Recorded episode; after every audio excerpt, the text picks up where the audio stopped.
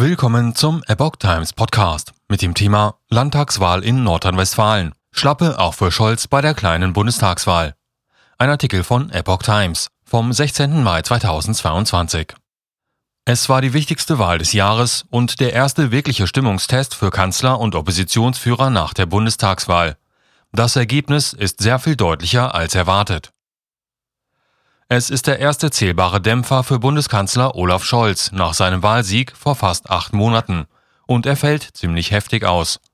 Bei der wichtigsten Wahl des Jahres im größten Bundesland der Republik kommt seine SPD mit 26,7 Prozent nach dem vorläufigen amtlichen Ergebnis auf das schlechteste Wahlergebnis in der 76-jährigen Geschichte Nordrhein-Westfalens.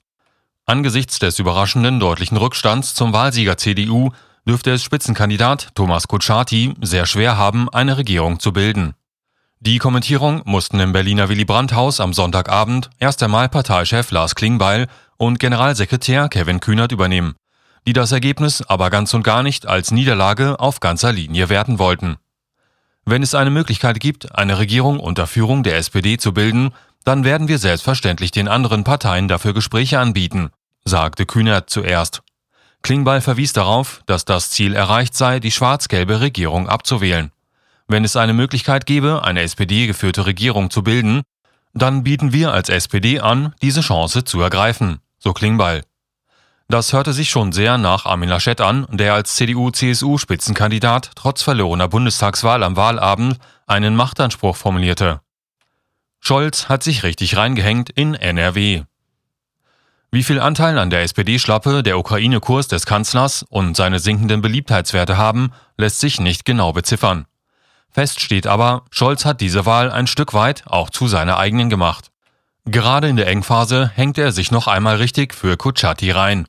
Auf Wahlplakaten für die letzten zwei Wochen der Kampagne waren Kanzler und Kandidat neben dem Slogan zu sehen, gemeinsam für NRW und Deutschland.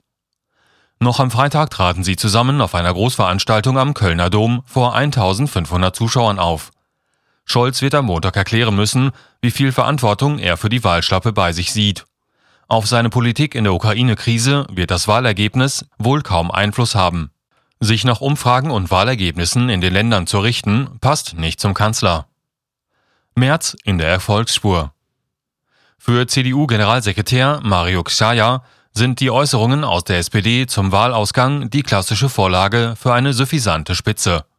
Die CDU habe als stärkste Kraft in Nordrhein-Westfalen den Regierungsauftrag, auch die Grünen konnten starke Gewinne verbuchen. Für die SPD jedenfalls gebe es keinen Auftrag, eine Regierung zu schmieden. Vielleicht brauche Kühnert noch einen Moment, um das zu verkraften, teilte Zaya aus. SPD-Generalsekretär Kevin Kühnert hatte zuvor darauf beharrt, seine Partei werde den anderen Parteien nach Möglichkeit Gespräche zur Regierungsbildung anbieten. Der neue CDU-Chef Friedrich Merz dürfte nach dem zweiten Wahlerfolg seiner Partei innerhalb einer Woche Erst am vergangenen Sonntag hatte Daniel Günther in Schleswig-Holstein mit überraschenden 43,4 Prozent die Landtagswahl gewonnen, erleichtert und in Feierlaune sein. Wie Scholz hatte sich der Sauerländer in seinem Heimatland NRW im Wahlkampf besonders ins Zeug gelegt. Mit dem Erfolg von Hendrik Wüst habe sich Merz stabilisiert, so die CDU. Chaya findet in seiner Stellungnahme sehr freundliche Worte für die Grünen, gratuliert ausdrücklich zu ihren Zugewinnen. Die hätten auch mit der guten Arbeit der grünen Minister in der Ampelregierung im Bund zu tun, versucht er etwas Zwietracht in der Bundesregierung zu sehen. Hinter vorgehaltener Hand hoffen manche in der CDU sogar, die gesamte Ampel könne angesichts auch drastischer Verluste der FDP erschüttert werden. Regierungsbildung strahlt in die Bundespolitik aus. Von der bevorstehenden Regierungsbildung wird auf jeden Fall ein bundespolitisches Signal ausgehen. Die entscheidende Rolle kommt dabei den Grünen zu, die ihr Wahlergebnis von 2017 fast verdreifacht, von 6,4 auf 18,2 Prozent. Die Grünen müssen sich nun zunächst einmal zwischen CDU und SPD entscheiden. Mit der CDU wäre nach den ersten Zahlen auf jeden Fall ein Zweierbündnis möglich, mit der SPD nur vielleicht. Mit einem krachenden Wahlverlierer mit knapper Mehrheit zu regieren, wäre ein größeres und erscheint deswegen als unwahrscheinlichere Option.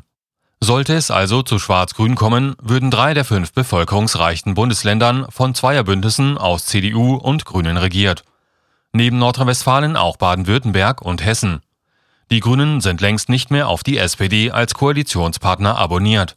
Insgesamt sitzen sie in fünf Landesregierungen, Zweier- und Dreierkoalitionen mit der CDU und in sieben mit der SPD. Also kein großer Unterschied mehr.